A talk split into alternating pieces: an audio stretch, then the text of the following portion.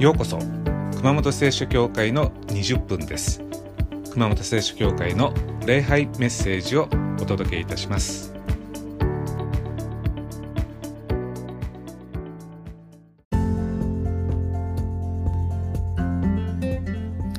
はいこんにちは、えー、今日は祝日ということで教会ではいちご狩りをしてきました。いっぱいですね。取れたてのいちごを食べてまいりました。それでは始めたいと思います。さて、精霊、つまり神様の霊は、ぼーっとその辺にいるというような存在ではありません。精霊の役目は、私たちに神様からのメッセージ、神様からの合図、神様からのシグナルを届けることです。まあ、神様は精霊を通して私たちに信号を送ってくださっています。えー、私たちはこの精霊を間に挟んで神様からのメッセージを受け取ることができます。さあいかがでしょうか？皆さんは精霊からメッセージを受け取ったことがあるでしょうか、まあ、もしかしたらありませんという方がいるかもしれません。でもそれは精霊のメッセージがなかったわけじゃないんですね。おそらくあったと思います。で、今でも送られてきてるし、これからも精霊は送ってくださいます。じゃあ、そんな経験ありませんと思ってしまうのはなぜか。それはメッセージを見逃してきたからではないでしょうか。気づかなかったからではないでしょうか。今日は精霊からの合図に気づく一つのヒントを聖書から学びたいと思います。神様は私たちを気遣ってくださっています。だから、あやばいとか、あそこは注意だよとか合図を出してくれるんですね。そこをしっかりキャッチしたいと思います。それでは聖書を見てみましょう。今日は使徒の働き21章4節から12節使徒の働き21章4節から12節です。お読みします。私たちは弟子たちを見つけ出してそこに7日間滞在した。彼らは御霊に示されてエルサレムに登らぬようにとしきりにパウロに忠告した。しかし滞在の日数が尽きると私たちはそこを出て旅を続けることにした。彼らは皆妻や子供も一緒に町外れまで私たちを送ってきた。そして共に海岸にひざまずいて祈ってから私たちは互いに別れを告げた。それから私たちは船に乗り込み、彼らは家に帰っていった。私たちはツロからの航海を終えてトレマイに着いた。そこの兄弟たちに挨拶をして彼らのところに一日滞在した。翌日そこを立ってカイザリアへ行きあの7人の一人である伝道者ピリポの家に入ってそこに滞在した。この人には予言する4人の未婚の娘がいた。幾日かそこに滞在しているとアガポという預言者がユダヤから下ってきた。彼は私たちのところに来てパウロの帯を取り自分の両手と両足を縛ってこの帯の持ち主はエルサレムでユダヤ人にこんな風に縛られ違法人の手に渡されると精霊がお告げになっていますと言った。私たちはこれを聞いて土地の人たちと一緒になってパウロにエルサレムには登らないように頼んだ。以上です。パウロはエルサレムに向けて旅をしていました。で4節に私たちは弟子たちを見つけ出してそこに7日間滞在したとあります。私たちはと書いてあるんですね。じゃあこの私たちはと書いたのは誰かその答えは使徒の働きを書いた人です。使徒の働きを書いたのはルカという人でした。ルカはルカによる福音書も書いた人です。つまり、ルカがパウロと一緒にエルサレムに向けて旅をしてたんですね。つまり先ほどお読みしたことっていうのはこの著者のルカ自身が体験したことです。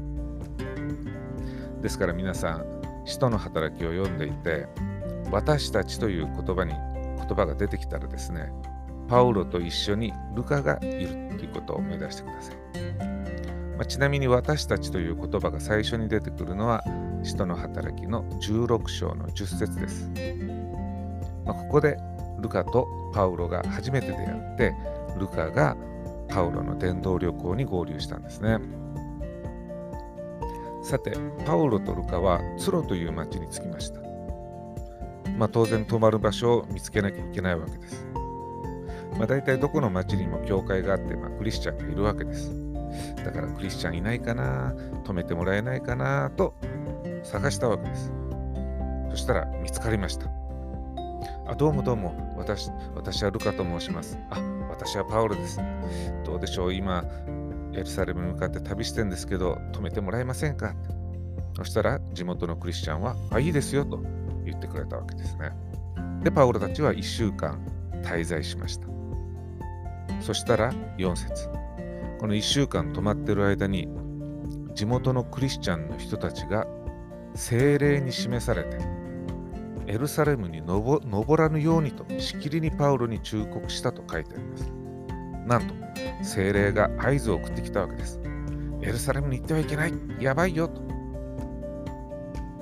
ところがパウロもルカも精霊からの合図だと気づかなかったんですね。じゃあなんで気づかなかったとわかるのか。それはルカがパウロを引き止めていないからです。もし本当に精霊からの合図だと悟ったら、パウロ先生やばいですよと、精霊が行くなと伝えてますよと、こう必死に止めたはずです。でもルカたちは止めてないんですね。地元のクリスチャンが精霊に示されてエルサレムに行くなって言ってんのに何わわけのわかんないこと言ってんの？みたいな感じでルカたちは聞き流していたわけです。弟子たちはしきりにパウロに忠告したと書いてあります。1回や2回じゃない、何回も忠告したと。でも、ルカたちはパウロも含めて、ま、ざれ言だと思って取り合わなかったんですね。さて、パウロたちはそこを出発して船旅を続けました。まあ、そして8節カイザリアという町に着いたと。で、まあ、カイザリアでも泊まるところを見つけなきゃいけません。まあ、そこで、えー、聖書にこう書いてあります。あの7人の一人である伝道者ピリポの家に入ってそこに滞在した。あの7人の一人と。あの7人というだけで分かるほど有名な7人のキリスト者が当時いたわけです。侍じゃないですよ。この7人はですね、使徒の働き6章5節に出てきます。エルサレムの教会から選ばれた信仰と精霊に満たされた7人というのがいたんですね。でそのうちの1人がピリポです。まあ、ピリポの活躍については使徒の働きの8章に、ま紹介されてますから時間のある時読んでみられるといいかと思います。さあ、パウロやルカたちはですね、この有名人ピリポの家に泊めてもらうことができました。で10節。幾日かピリポの家に滞在していると。アガポという預言者がユダヤから下ってきた。アガポという預言者がピリポの家に来たんだと。でこの預言者っていうのはですね精霊からこうお告げを受け取る人です。で11節。彼は私たちのところに来てパウロの帯を取り自分の両手と両足を縛ってこの帯の持ち主はエルサレムでユダヤ人にこんな風に縛られ、違法人の手に渡されると精霊がお告げになっていますと言ったと。精霊がアガポにパウロは縛られてローマ人に引き渡されるよとお告げになったと。まあ、ローマ人に引き渡されるっていうのはま逮捕されるということですね。そして11節私たちはこれを聞いて土地の人たちと一緒になってパウロにエルサレムに登らないように頼んだ。あれれれれれれれと、ツロに1週間泊まった時も、エルサレムに登らぬようにと、精霊に示されて、しきりにパウロたちに忠告したクリスチャンたちがいたわけです。でもその時は何言ってんの？という感じでした。でも今度は違うんですね。パウロにエルサレムには登らないように頼んだと。これはもう精霊からの合図だと。やばいと。本当の話だと。じゃあなんでルカたちは今回は精霊の合図だと気づいたのか。それは2回目だからです。同じメッセージが2回あったんですね。だから精霊からの合図だと悟りました。4節にも彼らは御霊に示されてエルサレムに登らぬようにとしきりにパウロに忠告したと書いてあります。でもルカたちは1回目の時は気づかなかったんです。それは1回目だからです。でも2回目があったから、あ後から振り返ってあの時あの人たちは精霊に示されてエルサレムに行くなと忠告したんだなと悟ったわけです2回合図があったから1回目も精霊からのお告げだと気づいたわけですそしてようやく事の重大性に気づいて必死にパウロを止めましたさあ皆さん同じことが2度続いた時あるいは誰かから、まあ、別々の人が同じことを2度言った時精霊からの合図かもしれません。例えば朝奥さんにあの道危ないから通らない方がいいんじゃない？と言われたと。でもその時は全然気にしなかったと。でも夕方会社の同僚にあの道は危ないから通らない方がいいよと言われたと同じ忠告を2回受け取ったと精霊からの合図かもしれません真面目に検討した方がいいです。あるいは、今の仕事辞めた方がいいよと、誰かに言われたと。まあ、1回目はもう誰でも聞き流すわけです。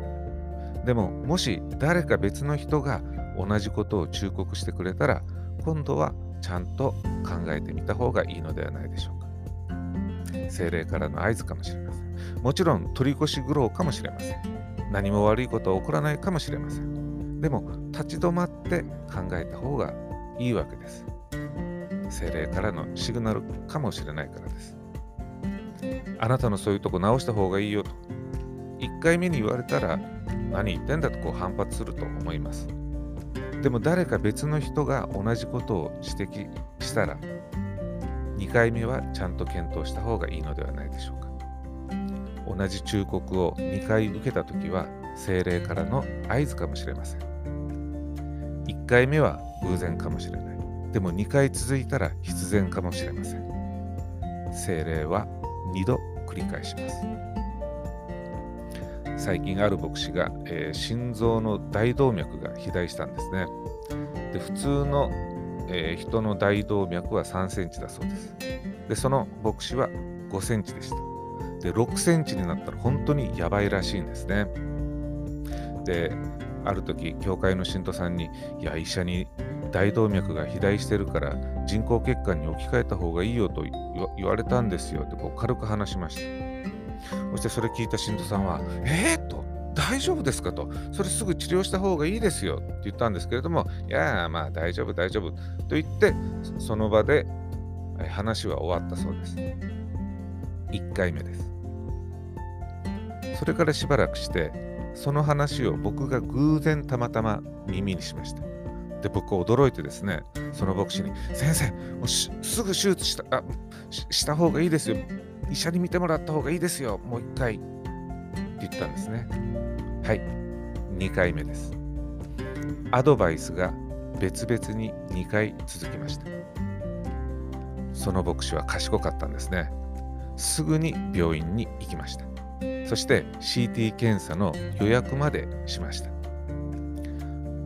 その牧師は精霊の合図を聞き取ったと僕は思っています。さあ、2回警告を受けたパウロ、その後どうだったか。まあ、パウロはそもそもなぜエルサレムに行こうとしたのか。それは募金を届けるためでした。パウロはピリピやコリントの教会から募金を集めて困っているエルサレムの教会に届けたかったんですね。さあ、エルサレムに到着したパウロ、どうなったか。無実の罪ですぐに逮捕されました。精霊のお告げ通りだったんですね。精霊は2度繰り返す。精霊から私たちに合図が出てるかもしれません。えー、どれが合図ですか？全然見えません、聞こえませんと思うかもしれません。でも合図というのは何かを見て何かを聞いてこれは自分に何を伝えようとしてるのかと考える人だけが見つけます。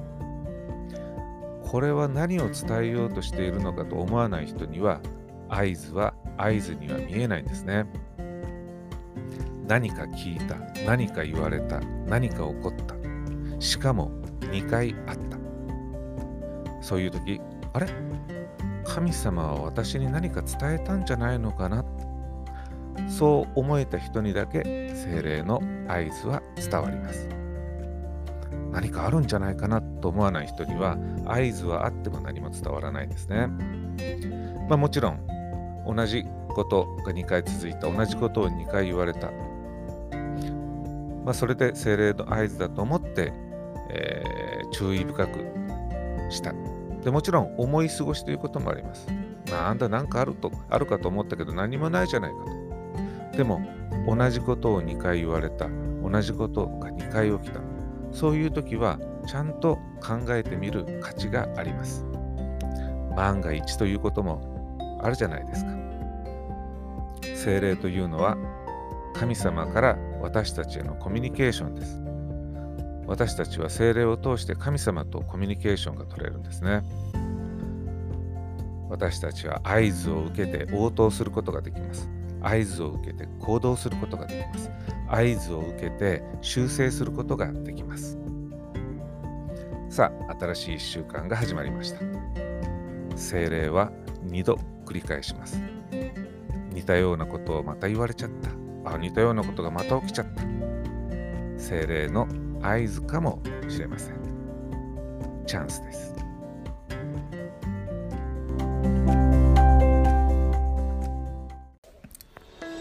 それでは熊本聖書協会の20分はこれまでです。ご視聴ありがとうございました。また来週